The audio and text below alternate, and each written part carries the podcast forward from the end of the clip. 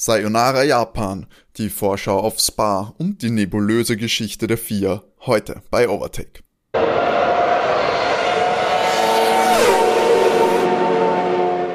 Ah, bald ist die Sommerpause vorbei und damit herzlich willkommen bei Overtake, eurem Lieblings-Formel 1 Podcast, Episode 34. Ja, wir haben nur noch eine Woche abzusitzen bis zum großen Preis von Spa. Dann ist die Sommerpause offiziell vorbei und wir müssen uns alle nicht mehr irgendwelchen scheinheiligen Ersatz-Sonntagsbeschäftigungen darbieten, wie Familienfeiern oder noch schlimmer vielleicht Fußball-Bundesliga. Nein, dann ist wieder Formel 1 Zeit. Und diese Zeit überbrücke ich natürlich nicht alleine. An meiner Seite wie immer Matti und René. Hallo. Schönen guten Morgen. Hallo. Ja, schönen guten Morgen für alle, die den Podcast in der Früh hören. Na, stimmt. Wir nehmen hier in der Früh auf, terminbedingt. Eine Woche, wie freut ihr euch schon jetzt? Ist die Sommerpause? Zehrt das schon? Ich meine, es sind nur drei Wochen. Mir kommt es eigentlich vor wie eine längere Rennpause, aber sonst zehrt das an euch? Ja, tatsächlich, irgendwie, es ist schon komisch, wenn am Sonntag nicht Formel 1 ist. Es ist ein liebgewonnenes Ritual, dann auch mit euch den Podcast aufzuzeichnen und ich muss sagen, ähm, ist mir jetzt schon sehr abgegangen irgendwie. Ich muss sagen, es ist, es ist, hat sich in Grenzen gehalten, einfach auch, weil wir ja nach dem Urlaub dann noch das Formel 1 Spiel getestet haben, dadurch war ich der Formel 1 ja doch etwas näher, länger dabei. Das stimmt, jeder, der es noch nicht, noch nicht gehört hat, jeder, der es noch nicht gehört hat, unsere Review im Episode 33 zu Formel 1 2021, äh, lohnt sich reinzuhören und eben ja, genau für solche Pausen ist dieses Spiel wirklich ideal. Ich habe es mir auch gedacht, es hat sich ein bisschen hat sich nicht so schlimm angefühlt dadurch, dass man da ein bisschen selbst auf den Rennstrecken unterwegs sein konnte. Zumindest virtuell. Wir wollten doch alle nur eine wichtige News hören bisher. Und die haben wir immer noch nicht gehört. Meinst du Lando Norris Girlfriend? Natürlich nur Wax bezogen.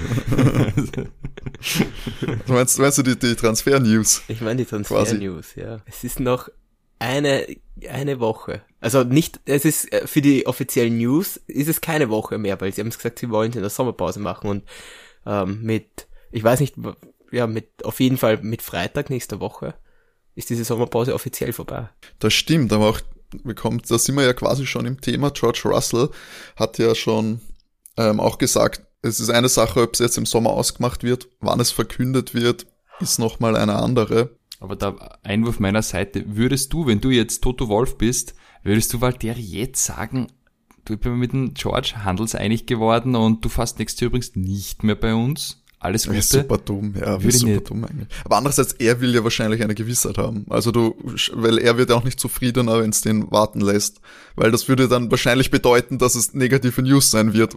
Wenn, wenn er, wenn du ihm jetzt nicht sagst, naja gut, du wirst bleiben, naja. Na, da würde ich sagen, was der so Karotte am Stiel, Terry sind zufrieden mit deinen Leistungen, hast die gut erholt, aber wir werden uns wirklich erst nach dem letzten Saisonrennen entscheiden. Und das ist in Wahrheit hinterlistig mit dem George unterschrieben hast, der George freut sich, ist noch motivierter und dann sagst du halt dem Valtteri nicht, dass du Das sind ja Helmut Marko Methoden hier. Ja, aber das ist sicher so. Also außer, hast du eh gesehen, wie das dann war, wie, wie, wie Vettel einfach der Saison erfahren hat, dass er weg ist bei Ferrari. Aber, das, aber der Unter, der, also es war aber ein Unterschied. Erstens mal, er hat es medial erfahren, weil Ferrari es einfach gepostet hat auf Facebook oder auf Twitter. Also ich meine, das ist schon mal was anderes. Ich gehe schon davon aus, äh, dass, dass sie bei Mercedes da relativ offen sind. Aber ich denke, dass er, dass es jetzt schon entscheiden. Und dass auch, auch weitere jetzt schon erfährt. Ähm, und nachdem der in der Formel 1 bleiben will, wird er sowieso spuren. Ja, sich jetzt kompliziert äh, anstellen, ist wahrscheinlich auch nicht praktisch, wenn es dann noch bei einem anderen Team unterkommen willst. Aber dafür, dass keine News sind, wir finden immer einen Grund, über das Fahrerkarussell zu reden. Immer. die größte News die Woche, und damit sind wir auch schon in unserem äh, Nachrichtensegment. Die größte News war, auch die traurigste tatsächlich, die Absage vom großen Preis von Japan kein Rennen in Fernost dieses Mal, dieses Jahr. Ja, Matti, du sagst recht, so schade, großer Fan der Strecke.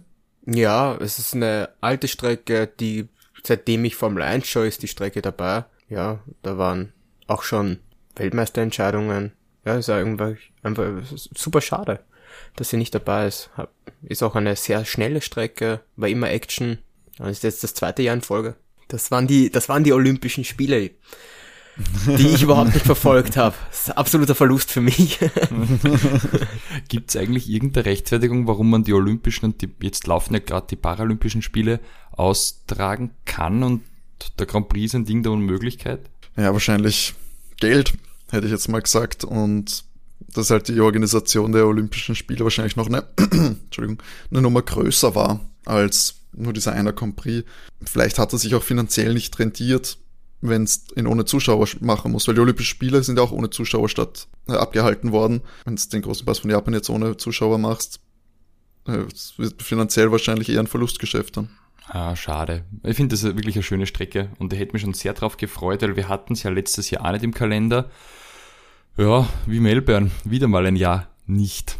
Kann man nichts machen. Das stimmt. Schade, aber was jetzt äh, gemunkelt wird, ist ja, was sind denn die Ausweichpläne? Hat das wer am Schirm, Matti? Weißt du da mehr? Nein, überhaupt nicht. Ich weiß nur, dass es jetzt eigentlich ein Problem äh, für ein paar Teams gibt, gerade die in, in Großbritannien angesiedelt sind, weil Japan wäre nach der Türkei gewesen und damit Wäre es nicht nach Russland oder wäre Russland, ist Russland, echt, Japan, echt, Türkei oder Türkei, Japan, Russ, äh, Türkei, Russland, Japan? Ich glaube, es ist Russland, Türkei, Japan. Ah, okay. Und so wie ich das, äh, es ist jetzt so, dass, dass Großbritannien die Türkei als Risikogebiet eingestuft hat. Das heißt, egal ob du geimpft bist oder nicht, müssen alle zehn Tage in Quarantäne, wenn sie nach Großbritannien wollen.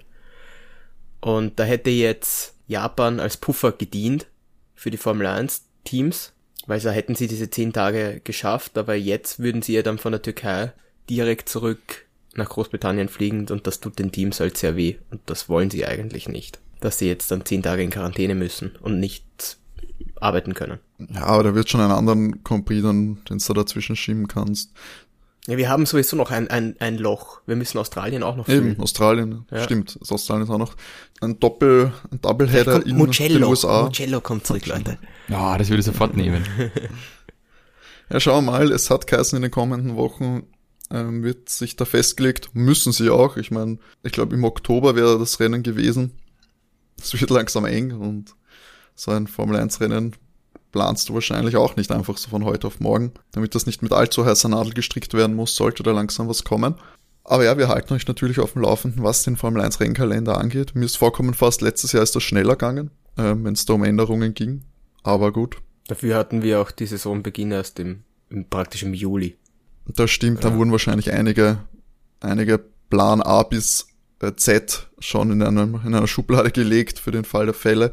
Hat man heute, hat man dieses Jahr vielleicht gar nicht so damit gerechnet mehr, dass so viel ausfällt. Da war man vielleicht etwas zu vorsichtig. Ein anderes Thema beim Rennkalender ist, dass Dominicali gesagt hat, dass weniger Europarennen nicht unrealistisch sind und auch er nicht glaubt, dass Fans das stören könnte. Die Rennen könnten sich immer mehr nach Amerika und Asien verlagern, weniger in Europa.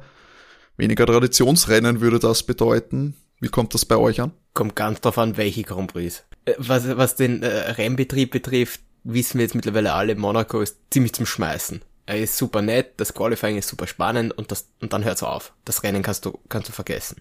Aber zum Beispiel, ob ich jetzt Monster schmeißen würde für, für, weiß ich nicht, für ein Grand Prix im, im, zum Beispiel im Nahen Osten, das wird, finde ich, das wird schon sehr wehtun.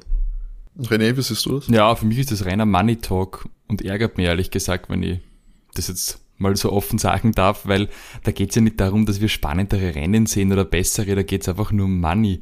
Und wenn er die Rennen nach, ich sag jetzt mal, in, in, die Golfgegend verlagert, dann geht's ja da nur darum, dass die riesige Antrittsgelder zahlen können, die sie die anderen Veranstalter nicht leisten können. Und wie wir auch wissen, haben wir in der Golfregion nicht unbedingt die spannendsten Grand Prix. Denkt man nur an Abu Dhabi.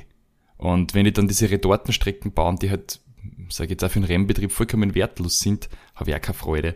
Und man muss auch eins überlegen, es ist ja von der Uhrzeit her auch inconvenient für die Fanbase. Weil wenn die natürlich jetzt Grand Prix fahren würden in Amerika, dann haben wir da, je nachdem wo, großen Zeitunterschied und dann ist es für einen inconvenient, entweder für die Amerikaner oder für uns mit der TV-Übertragung und dasselbe hast ja, wenn es irgendwo in Asien stattfindet. Deswegen, ich, ich weiß nicht so recht schwierig. Ich meine, 25 Rennen wären ja vertraglich mit den Teams vereinbart und ich glaube, genau da will er hin. Dass er eben diese 25 Rennen voll ausschöpft und sie Plätze sucht, wo die Antrittsgelder super sind. Um was anderes geht's da nicht. Also ich glaube, da geht's wirklich um, um kommerzielle Entwicklung vom Sport und jetzt nicht wirklich um den Motorsport an sich. Ja, ich habe kein Problem damit, wenn wir, wenn wir einfach was aufstocken, wenn das mit den Teams und den Fahrern so vereinbart ist, ist das überhaupt kein Problem. Ich möchte nur nicht, dass traditionsreiche Strecken deswegen ihren Platz verlieren, weil ich möchte dann, ja, wie du schon sagst, Abu Dhabi interessiert mich im Vergleich sehr wenig zu Silverstone. Weißt du, was ich meine? Das ja, gut, dass sie bei Silverstone Boxing nicht fürchten, weil es ist ja ein kommerziell hochinteressanter Ja, aber, aber du weißt schon, was ich meine. Ich will nicht, dass so ein Grand Prix rausfällt dann. Ähm, im Vergleich, nur weil die anderen mehr zahlen, was dann irgendwann Silverstone vielleicht nicht kann. Das also, ja, ja klar, das, das, kann da immer passieren, weil wenn natürlich jetzt Saudi-Arabien sagt, die hätte gern zwei Grand Prix, sagen die wahrscheinlich ja. kann ich mir vorstellen. Eine Frage des Geldes. Ja, und da muss man auch schauen, wo sich die Fanbase natürlich hinentwickelt. Wenn die jetzt irgendwie ganz stark auf den asiatischen Markt drängen würden, also wenn man sie da eine Offensive machen würden, im chinesischen, indischen Raum oder so, dann kann das schnell gehen, dass da äh, die Fanbase in Europa nicht mehr so interessant ist. Indien hatten wir schon Rennen, die sind, ich weiß nicht, gab's zwei Jahre, ja, ja. glaube ich. Und ja, aber ich meine, das ist, das ist so ein großer Markt, dass sich da sicher ein Vorstoß ein erneuter äh, lohnen würde. Und ich meine jetzt gar nicht nur, dass sie sagen, ähm, dass wir jetzt in, unbedingt in Indien und noch mehr Compris in China machen würden, sondern allein, dass du sagst, so asiatische Compris würden denen zum Beispiel eben ja mit der, mit der, in der Zeitzone besser in die Hände spielen. Mhm. Ich meine, wir haben solche Entwicklungen teilweise auch im Fußball gesehen, wo äh, Cup-Finale von zugegebenermaßen kleineren Turnieren, aber Cup-Finale an den chinesischen Markt angepasst haben, worden sind von der Zeit, wann sie gespielt worden sind. Und wenn die Formel 1 merkt, okay, der europäische Markt, der ist einfach nicht mehr so wichtig für, finanziell für uns, naja, dann kann es gut sein, dass man sich da irgendwo anders hin orientiert. Und ja, Tradition ist, glaube ich, ist nur so viel wert, wie es Geld einbringt. Und wenn das dann schlussendlich sich lohnt, dass irgendwo im asiatischen Raum irgendwie Kompris machst, dich dann die Zeitzonen anpasst für die Fernsehzuschauer, naja, gut, dann glaube ich, sind die schneller weg, als man denkt. Er hat ja auch gesagt, wer nach der Tradition lebt, lebt nicht lange. Naja, ganz ehrlich, äh, das klingt das sagt, glaube ich, alles, optimistisch, ja. oder? Da geht's nur um Business.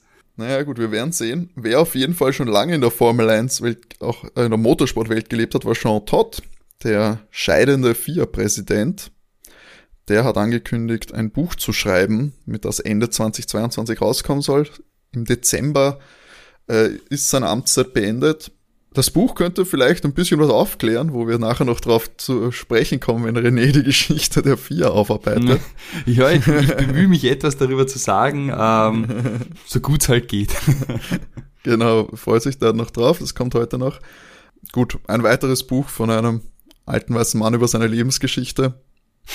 Könnte sich ein sicher, Blick lohnen vielleicht. Leben. Er hat sich da sicher hochgekämpft und durchgekämpft. Ich fühle ganz bestimmt, ganz bestimmt. Aber ja, das, das werden wir sehen, wenn es soweit ist und wie sich die vier natürlich weiterentwickelt. Einen kleinen Rückblick gibt's wie gesagt, etwas später in dem Podcast. Als nächstes auf unserem Plan, heute ist wieder äh, richtig viel los, haben wir ähm, die Vorschau auf Spa. Der anstehende Compris ist natürlich einer von diesen traditionsreicheren Compris. Und Matti, was kannst du uns da schon mal drüber erzählen? Also wir alle, wir alle lieben Spa. Ich, ist das so? Lieben ich, wir Spa? Ich, ich, ich mag Spa. ähm, auch Spa war immer gut für, für eine Action. Also so prinzipiell über den Grand Prix, er ist seit 1950, ist er fast jährlich dabei, ein paar Ausnahmen gab's mal immer wieder. Er ist sieben Kilometer lang, das werden dann 44 Runden gefahren, das sind dann insgesamt 308.000. Nein, das stimmt nicht, 308 Kilometer. So. 308.000 Kilometer. das sind 308 Kilometer.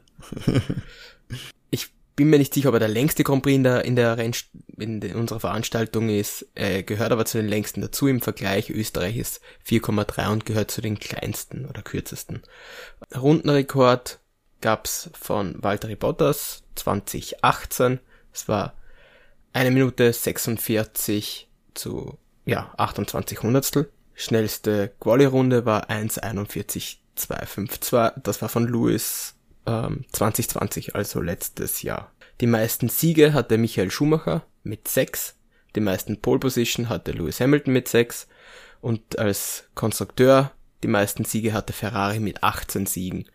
Ähm, was mir an Spa persönlich einfach sehr gut gefällt, ist, ähm, wir haben ja gleich die nach der Start-Ziel-Variante eine, eine sehr scharfe Rechtskurve. Da ist praktisch immer am Start ein Crash. Irgendwer schießt immer irgendwen ab. Und dann geht's ja gleich rauf. Ähm, eine sehr schnelle Links-Rechts-Links-Kurve. Dann zur nächsten langen Gerade, wo am Anfang die, die, die erste Runde immer, ja, auch sehr viel Action ist, weil du viel Windschatten hast. Ähm, alle, alle hauen komplette Power raus, was sie haben. Und danach haben wir da immer Überholmanöver wegen dem DRS, weil das ist so eine ewig lange Gerade. Ich glaube, die ist einen Kilometer lang. Ähm, und du fährst ja schon die Kurve davor, Vollspeed. Also mega. Was man auch dazu sagen muss, ähm, ist eine sehr, sehr gefährliche Kurve. Da ich bin mir jetzt nicht sicher, war es letztes Jahr oder war es vor zwei Jahren, wo der Formel 2 Fahrer verunglückt ist. 2019 war das, glaube ich. Das war ein, wenn ich mich recht Ja, 2019. Ja, wenn ich mich recht erinnere, war er ein junger Franzose. Hm, der Hubert war das, oder? Der war ja auch befreundet mit... Mit Charles. Ja, genau. Weil da hat dann Charles gewonnen, nämlich den Grand Prix. Weiß nicht, wie er euch gefällt. Ich bin in, bin letztens auf in Formel 1 2021 gefahren. Das war jetzt, ich habe jetzt nicht so viele Rennerinnerungen tatsächlich daran. Aber das auch durch diese, diese Höhenunterschiede finde ich das eigentlich auch eine ganz interessante Komponente, wenn du ja doch ein paar Höhenmeter machst. Und ich finde, das ist, auf jeden Fall ein interessanter zum Zuschauen, glaube ich. Weil es mir gerade einfällt, es, es wird keine, keine Auslaufrunde gefahren ins Bar. Du fährst nach Stadtziel, biegst du direkt beim Boxenausgang ab und fährst praktisch die Boxengasse rückwärts zurück. Spa ist da recht, ich glaube, der einzige Grand Prix, wo sie es machen, weil die Strecke so weitläufig ist. René, deine Meinung noch zu Spa? Ja, Spa finde ich super. Schau mir immer sehr gern an. Orange, ganz eine der bekanntesten Kurven der Formel 1. Schnell, dann auch diese Bergaufpassagen gefällt mir gut und wie Matti sagt, ist immer gut für, für einen kleinen Aufreger. Wobei man natürlich sagen muss, äh, Sicherheit da super wichtiges Thema. Es passiert halt in der Formel 1 Gott sei Dank eh sehr viel weniger wie in den niedrigeren Formelklassen, weil eben die Autos schon sicherer sind. Aber ich denke, das wird für ein paar Überraschungen wieder gut sein und ich bin natürlich auch super gespannt, wie Red Bull und Mercedes aus der Sommerpause zurückkehren und ob es da Updates gab und ob wir da uns äh, auf einen Zweikampf wieder freuen dürfen. Vielleicht scheitert mal wer nicht gleich oder wird nicht gleich fatal beschädigt in der ersten Runde. Schauen wir mal, mal was Valtteri im Sommer so nicht. ausgehandelt hat. Aber René, sprichst du es an? Was glaubst denn du? Was ist denn dein Tipp für das Spa-Podium 2021? Ich glaube, dass das Rennen Lewis Hamilton gewinnen wird. Dann sehe ich Max Verstappen auf P2 und Lando Norris auf P3. Matti, bitte? Ja, das glaube ich nicht. Ich glaube, es wird ein Mercedes Doppelsieg, ähm, Lewis vor Valtteri und dann kommt Max. Ich, ähm, weiß, ja, ich glaube, dem, dem Mercedes, das, also wenn sie nicht auf der Strecke dominieren, dann weiß ich nicht wo. Okay, mein, mein Tipp ist auch wieder ein bisschen anderer. Ich habe Lewis auf der 1, Max auf der 2 und Perez auf der 3. Mal schauen, ich glaube, dass der Red Bull nachlegen kann. Ein bisschen, bisschen Spannung wieder aufkommt. So eh spannend, sind doch nur ein paar Punkte. Nö, aber jetzt war so ein bisschen das Momentum auf der Seite von Mercedes und ich glaube, wenn es wieder so ein Momentum-Swing gibt, ich mag das immer. Ich finde, das trägt noch ein bisschen dazu bei, wenn sich das, wenn sich das immer so, wenn das so hin und her geht. Ja, für meine Nerven, jetzt, meine anders besser. du brauchst einfach die Weltmeisterschaften am liebsten, wo Luis mit 100 Punkten Vorsprung Fahrerweltmeister wird. Vor Bottas. Die Rennen können nicht spannend sein, aber die, die Weltmeisterschaft muss es nicht unbedingt sein.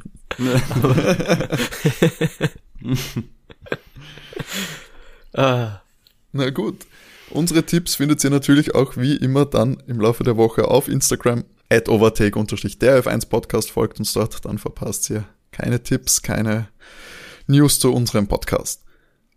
So, und jetzt, apropos Instagram, würde ich sagen, heute ausnahmsweise Matti, weil René noch mit der Geschichte der vier einen großen Teil hat, darf Matti uns die Social Media News präsentieren. Das ist ein ganz neues Gebiet für mich.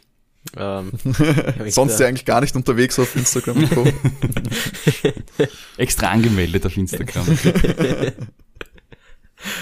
ähm, ja, na, was ähm, die Woche, ihr kennt es ja alle, es hat sich auch da relativ wenig getan. Ähm, was ich euch noch erzählen kann, ist, dass Lance Stroll äh, auf einer Yacht rum gegurkelt ist mit seiner Freundin und ich gehe davon aus, mit ein paar Freunden. denke, es wird ihm viel Spaß gemacht haben, so eine, so eine Yacht. Das haben übrigens überhaupt ja einige Fahrer auch gemacht. Ähm, Charles war noch unterwegs die Woche mit. Ja, wie wir schon mal gesagt haben, wie wir schon mal gesagt haben, es gibt einfach keine unglücklichen Menschen auf Booten. Stimmt. Ja. Hat man einfach immer Spaß.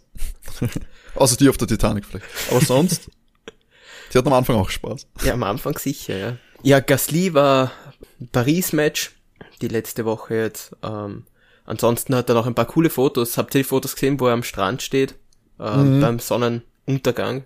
Die fand ich ganz cool. Da war er ja auch, da war er ja auch surfen. Da, da habe ich gleich geschaut, ob genau. das potenzieller Surfurlaub für uns sein könnte, aber... Zu teuer wahrscheinlich, ja? Ja, genau. ähm, ja, ähm, Louis hat ein Video gepostet, wo er mit seinem Citybike rumfährt und, und über diese so große Lautsprecher Musik macht. Ich gehe davon aus, dass er da auch mit Freunden unterwegs war. Ansonsten nicht viel zu sehen. Ich weiß nicht mal, wo es war, weil er hat nichts dazu geschrieben. Könnte also überall gewesen sein. Hat aber, aber nicht. schön offensiv Leuten am Arsch gehen mit lauter Musik in der Öffentlichkeit. ich liebe das auch immer. Am, am liebsten habe ich es, wenn, wenn man mit dem Handy laut Musik macht. Ja, und am, am E-Scooter. Uh, das, das ist auch gut, ja. George war schon, er ist früher vom Urlaub zurück als, als Latifi. Latifi war, ist noch ein bisschen geblieben die Woche. George ist ein bisschen Kartfahren gegangen. Sehr brav. Womöglich ist er auch zurück, nicht nur wegen einem Kartfahren, sondern vielleicht auch für einen neuen Vertrag irgendwo. Ah. Oder er braucht einfach das Training als Zweierfahrer von Williams. Muss ein bisschen aufholen, Niki. Carlos war surfen. Ähm, habt ihr das aber gesehen? Ähm, ich weiß nicht, der hat ja wie so eine, wie so eine Weste auch angehabt. Ähm, und äh, nachdem dieses Foto oder die Fotos, die er gepostet hat, haben nicht sehr nach, nach Wellengang ausgesehen. Gibt es irgendein so Surfbrett mit so einem kleinen Motor oder sowas, dass es selbst, selber fährt und dass du nur drauf stehst? Du hast recht, so schaut's ein bisschen es aus. Schaut so nämlich aus. Wie so ein, wie so ein elektronisches, äh, elektrisches Skateboard, weißt du, wo ja. du draufstehst und die Fernbedienung in der Hand hast. Und es schaut auch aus, als hätte er da irgendwas in der Hand, in der rechten. Stimmt, das könnte wirklich sowas sein. Äh, ich finde, das, das schaut ziemlich geil aus, nämlich. Da hätte ich nämlich auch Bock ja. drauf. Die Idee ist gar nicht schlecht, ja. ja. Warum kommen wir immer so spät auf solche guten Ideen, die wir uns von anderen abschauen? ähm, ja, Max war relativ sportlich. Ähm, er war laufen, er hatte eine Date Night die Woche, vor zwei Tagen. Zumindest hat er vor zwei Tagen das Foto gepostet. Ähm, und dann war er mit so einem, was ist denn das, so ein ähm, Wasserjet, wie sagt man, Jet? Jetski. Jetski? Ja. Ähm, mit sowas ist er noch rumgedüst, hat er ein Foto und ein Video gepostet. Schaut eigentlich ganz cool aus. Habe ich selber noch nie gemacht. Ähm, weiß nicht, habt ihr, seid ihr schon mal sowas rumgefahren? Nee. Viel zu gefährlich. Ich hätte da voll Bock drauf. Weiß nicht, das ist eh nur Wasser. Mein Gott, fast über irgendeinen Schwimmer drüber. Was? Stimmt. Das ist ungefähr so, du fährst ja dann nur mit, weiß ich nicht, 50, 60 kmh drüber. Was kann schon passieren, wenn du da hinfällst? Weiß ich, Jet, Jetski-Unfälle hört man immer wieder. Ich finde, das klingt immer ein bisschen. Ja. ja, die, die letzte News, die habt ihr ja auch schon angesprochen. Äh, keine Ahnung, ob, ob Blando jetzt eine neue Freundin hat oder ob das nur ein, ein Schmusi war auf seinem Urlaub, aber Zumindest wurde er abgelichtet mit einer jungen Dame. Ja, wir sind uns nicht ganz sicher, muss man sagen. Uh, übrigens danke hier ans Feedback von Chris, der uns da nochmal darauf hingewiesen hat. Ich habe uns ein bisschen versucht, auch bei den Wax-Accounts was rauszufinden, bei den größeren und keiner traut sich das so ganz offiziell posten. Wenn ihr da ja, irgendwas weiß wisst, keiner hundertprozentig. Ja, sagt es uns. Wir sind super neugierig. Ähm, auf so einer Lando Norris Fanseite kamen einige Hasskommentare gegen sie. Die Fangirls waren unglücklich, aber ich weiß es wirklich nicht. Ich, ich, ich bin mir nicht hundertprozentig sicher, ob er jetzt so richtig unter der Haube ist oder nicht. Ich mag halt auch, wie das so komplett romantisiert wurde, dass er gleich eine Girlfriend hat, nur weil es ein Foto von ihm mit einer unbekannten Frau ja, deswegen, gibt, deswegen wo er halt die Hand ja. am Hintern hat. Ja, aber deswegen sage ich, das kann genauso gut einfach so eine, so eine Sommerromanze oder so, einfach so ein Geschmusi, was er sich jetzt aufgerissen hat sein unvorstellbar, dass sie nicht schon verheiratet sind. Ja, es geht gar nicht in meiner konservativen Weltanschauung da im, im, genau. ländlichen Österreich. Es sind nicht viele Formel 1-Fahrer verheiratet. Kimi. Ja, die sind aber auch, ja, die meisten sind halt auch noch jünger. Deswegen ja, vielleicht. wobei. Und das ist doch der Lebensstil vielleicht. Kimi ist verheiratet. Ja. Jacko ist verheiratet. Ah ja, Jacko, genau. Und Sepp? Sepp ist verheiratet, die haben alle sehr ja. viele Kinder. Kimi 2, ähm, Jacko 2, Sepp 3. Ja, aber das sind auch nur drei von Sehr viele. 20. Das ist voll Mehr wie der Durchschnitt, das ist 1,11 in Österreich. Das ist alles Overachiever. Und die anderen. Ja, aber der Rest ist halt jung. Die sind jung. Aber die über 30 ähm, haben wir ziemlich gut unter der Haube. Also ja, aus, außer Louis, der aus das Privatleben recht, recht geheim hält. Aber im Vergleich, die ganzen Fußballer haben in dem Alter auch Kinder, keine Ahnung, die haben eh alle Geld. Offensichtlich ist das, wenn man Geld hat, wurscht, wie viele Kinder man hat. Da man hat welche, ich weiß nicht. Das, ist ein, das stimmt das ist ein reiches Symbol. Es ist einfach, so ein Kind zu haben, wenn es einfach eher acht Nannies bezahlst und, ja. und die Privatschulen. Das glaube ich auch, dass es deutlich einfacher macht. Stimmt. Wenn man sich keinen, Wir sollten auch keinen Gedanken ums Geld macht. Das würde für ja. unser Leben auch vereinfachen. Ich bin letztens draufgekommen, warum ich nie Milliardär werde. Weil du die Geld für anderes weil, weil du viele Skrupel hast? Nein, weil ich einfach aufhöre, wenn ich schon ein paar Millionen habe. ich würde einfach nicht mehr weiterarbeiten. Ach Gott. Du wirst niemals eine Eisdusche auf deiner Yacht haben. Weißt, niemals. Ja. Das ist, das ist ein Risiko, das ich bereit bin einzugehen.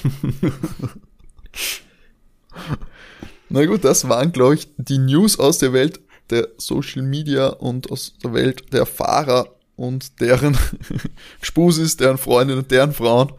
Das alles gehört dazu. Ganz kurz, wenn man, wenn man, wenn man, hört. Wenn man Lennon Norris jetzt einfach eingibt, die ersten zwei Suchbegriffe sind Freundin und Girlfriend.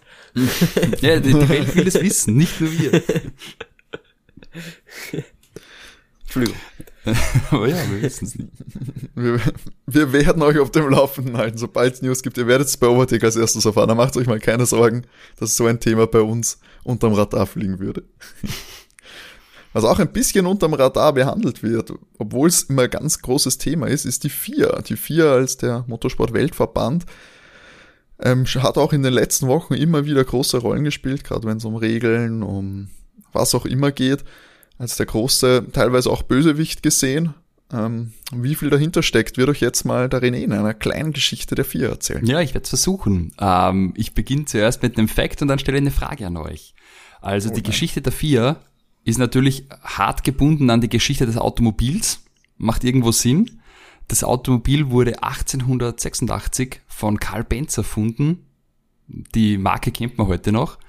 Und ähm, wann denkt ihr, hat sich die FIA formiert? In welchem Jahr? Was glaubt Was war jetzt nochmal das, das Auto? 1886. 1902. 1885. Ja, Timo so gewinnt. Es ist 1904. Oh, oh gut, gell? ich dachte, es war eine Fangfrage. Die wurde nie gegründet.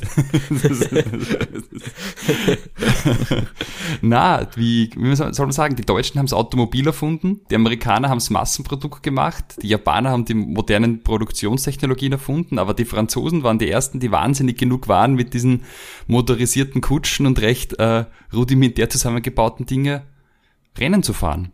Und so hat sich relativ rasant nach der Erfindung des Automobils der Rennsport entwickelt. Und man muss es ganz anders sehen wie heute. Damals waren die großen Rennen von Stadt zu Stadt, das was in Europa eigentlich bekannt war. Da ist man zum Beispiel von Marseille nach Madrid gefahren und von Paris nach Bordeaux. Also eher so Langstreckenrennen auf der Straße und das war natürlich super aristokratischer Kreis, weil das Auto war ein Produkt, das war frischer Markt, hat sich kaum einer leisten können, war schweineteuer, unzuverlässig. Also eher so der Gentleman Racer Sport.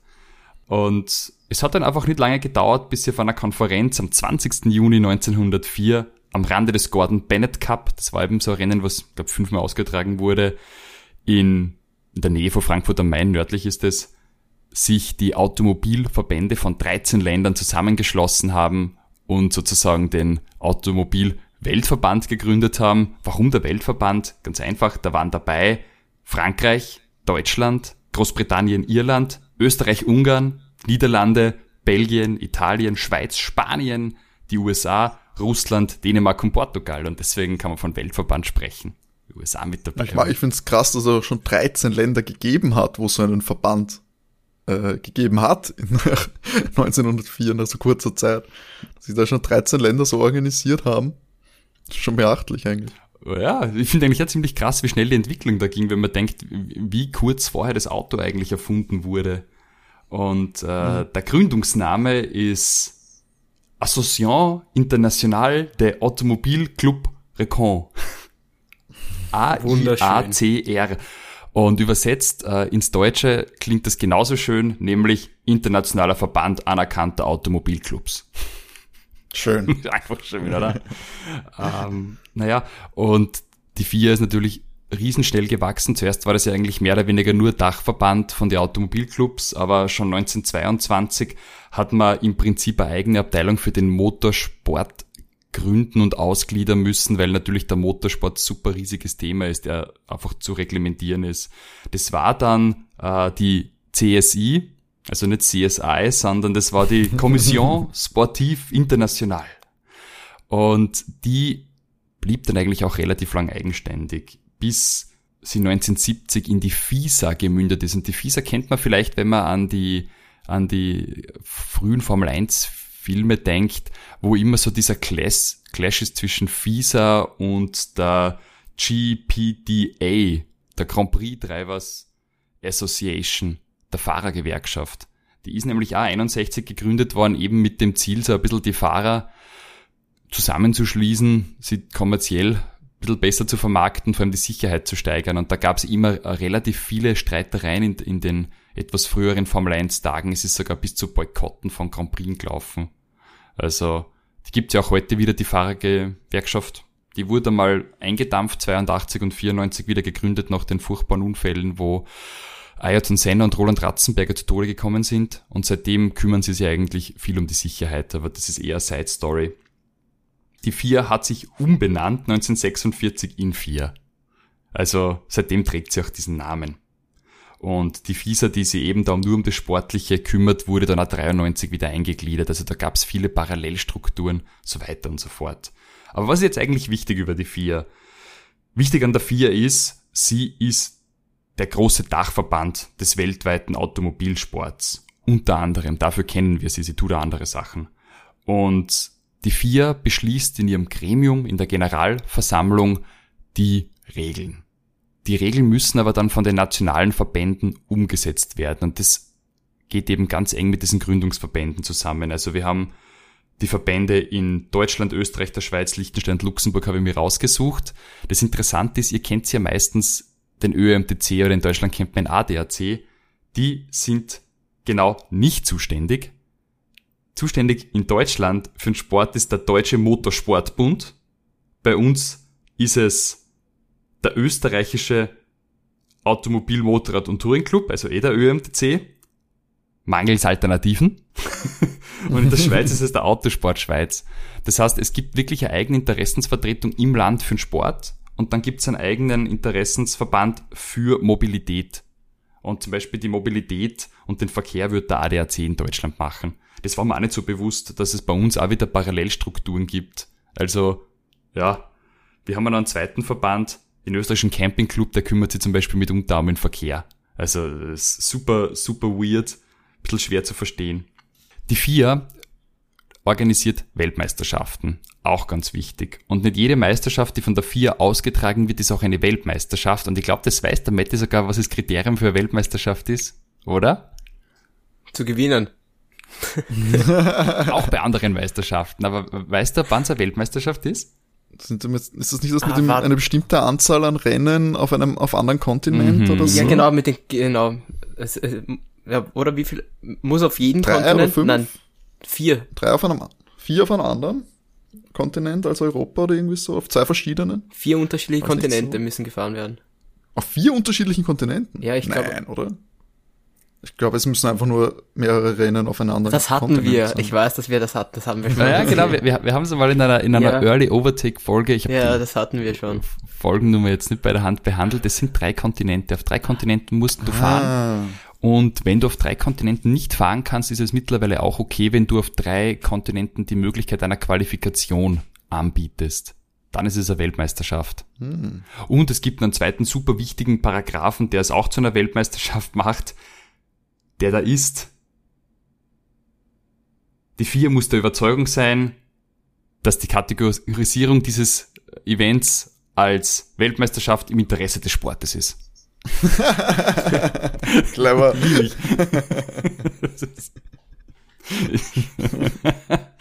ja. Es gibt deswegen echt nur wenige äh, vier Weltmeisterschaften. Du kannst Weltmeister werden im Karten, im Rallye, in der Langstrecke, im Rallycross, in der Formel E und in der Formel 1 und das war's schon. Alles andere sind keine Weltmeisterschaften. Also wenn du in der F2 oder in der F3 Champ wirst, bist du kein Weltmeister. Das war mir nicht bewusst. Hm, das hätte ich auch nicht gedacht, ne? Ja, also das, das war mir überhaupt nicht bewusst. Naja, und die FIA sagt halt von sich selbst, sie kümmert sich nicht nur um die Sporttorheit, sondern ein wichtiger Teil ihrer Arbeit ist auch, dass man Belange wie den Umweltschutz, Mobilität, Sicherheit, Ethik, ein internationales Tribunal, eben auch dieser Sportgerichtshof, über den wir bei Vettel gesprochen haben, hat und unzählige weitere Gremien. Und äh, genau so gut wird's auch erklärt. es gibt unzählige Gremien.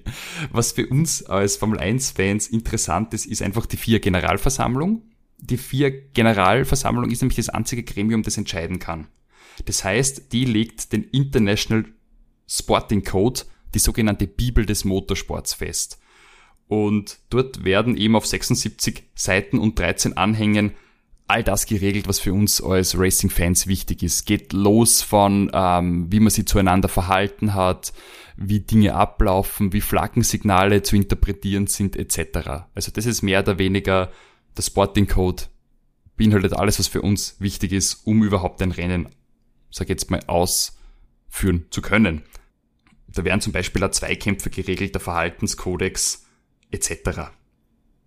Und es gibt dann natürlich über diesen Sporting Code hinaus noch rennspezifische Reglements.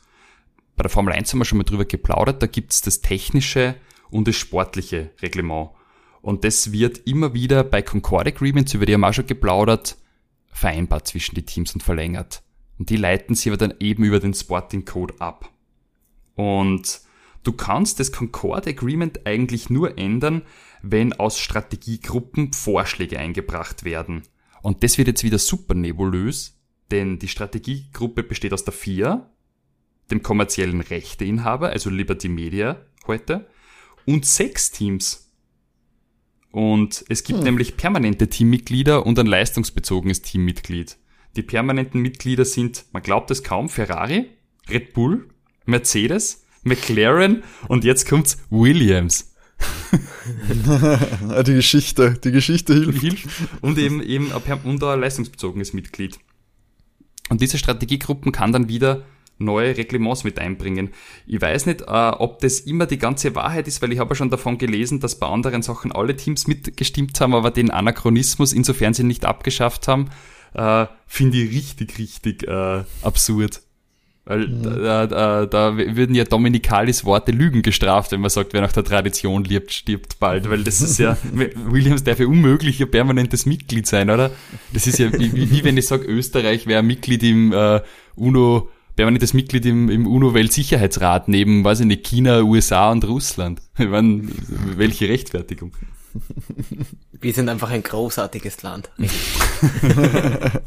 Mir hat einmal bei meinem Auslandssemester gesagt, der Franzose, oh, Austria, you used to have a big empire. ich habe gedacht, ja, du hast recht. Das ist äh, Vergangenheit.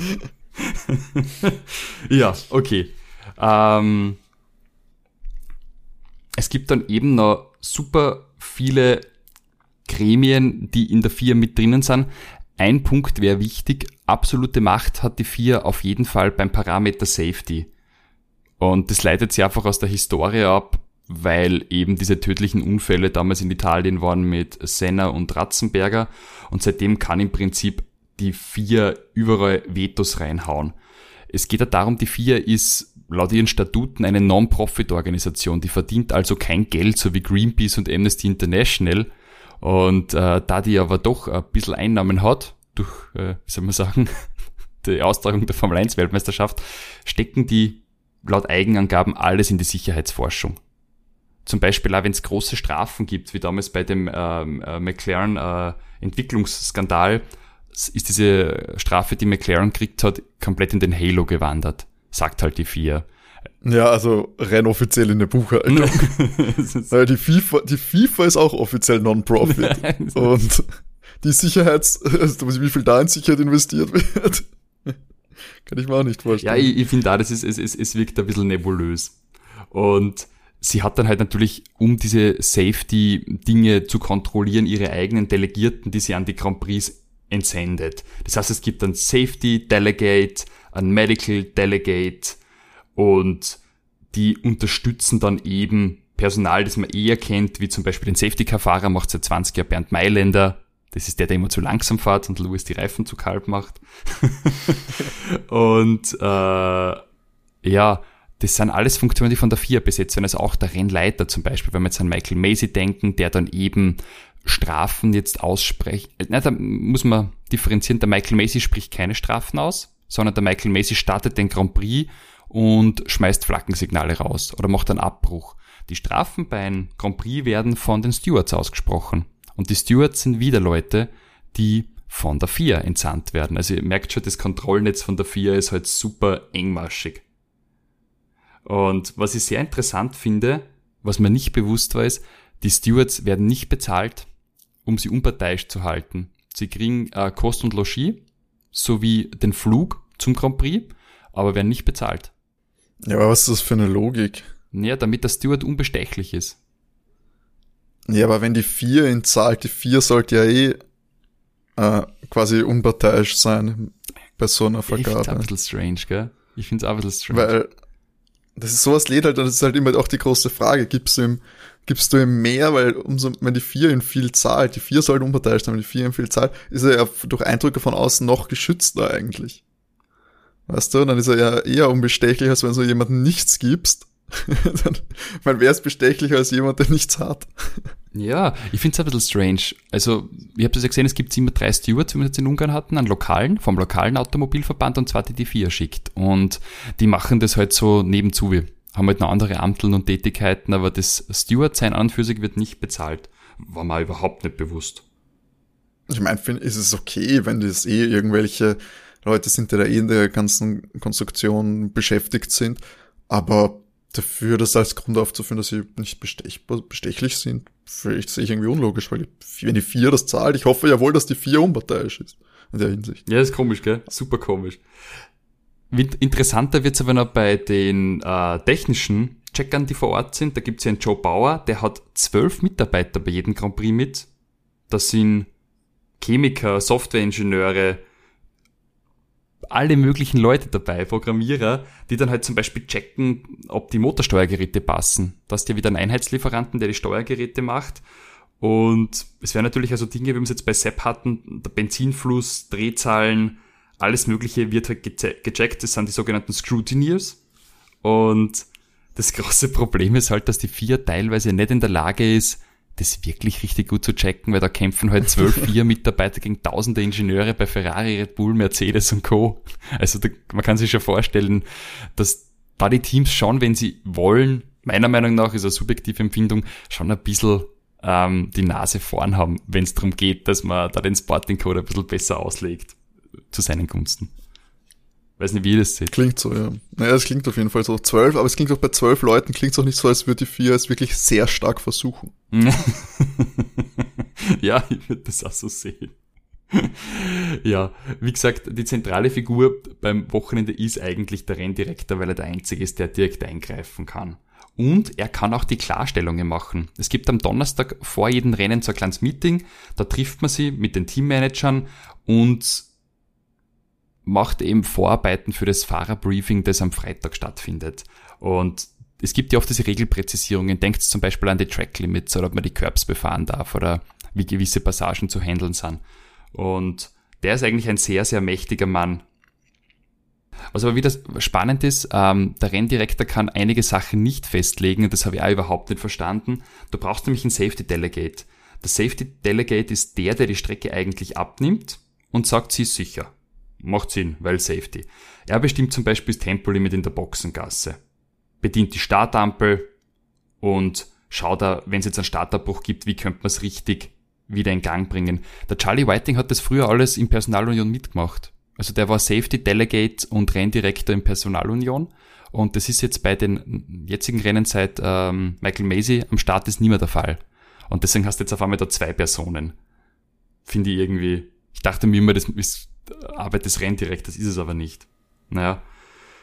Ähm, was eben noch wichtig ist, ist, dass die vier versucht, eben den Stewards ihre Arbeit zu erleichtern. Die haben eine riesen Datenbank aufgebaut, wo im Prinzip alle Urteile der letzten Jahre abgespeichert sind, damit eben, wenn Stewards jetzt eine Entscheidung treffen, sie sie einer sag jetzt mal Bibliothek mit Referenzurteilen bedienen können. Das habe ich auch sehr interessant gefunden, weil es ja doch, finde ich, im Interesse des Sportes wäre, wenn man durchgehend gleiche Entscheidungen trifft. Na, das stimmt. Und das, das ist so, so sagen wir unter Anführungszeichen professionell, juristisch da fast äh, gearbeitet wird. Das ist eigentlich interessant. Ja, das ist, ich habe nicht gewusst, dass viele Top-Stewards äh, einen juristischen Hintergrund haben. Zum Beispiel Joe Enser ist äh, im Realberuf Richter. Ah. Also da hast du oft Juristen auch dabei. Ich habe mir immer gedacht, das sind irgendwelche Leute, die halt der Motorsportverband hinsetzen, die vor allem mal Rennfahrer waren, aber es gibt da auch Juristen drunter. Also das finde ich dann wieder sehr professionell organisiert. Ja, sie sagen halt, auch wenn sie jetzt die Datenbank haben, am gesunden Menschenverstand führt halt kein Weg vorbei, um da halt irgendwie mit Maß und Ziel zu urteilen. Ja, ja ähm, was noch wichtig ist, der derzeitige Präsident der FIA ist Jean Todt. Der beendet seine Amtszeit im Dezember und am 17. Dezember wählen wir einen neuen FIA-Präsidenten. Also wir wählen genau wir, gar nichts. Wir dürfen alle. Für die Fans. Das macht die Generalversammlung. Und wie die Generalversammlung beschickt wird, ist mir bis heute nicht klar. also wir. Ja, ich, ich, liebe es. Also es ist. Metti, das dürfen wir nicht so sagen, so also, öffentlich. Da kriegen wir Probleme mit der FIA. Das ist geheim. Äh, ja. ähm, dass die FIA sich um Sicherheit, Ethik und Umwelt kümmert, habe ich jetzt auch ausgelassen. Ich hoffe, es ist ein bisschen ein Einblick gewesen. Ähm, übrigens, der Vorgänger von Jean Todt war Max Mosley.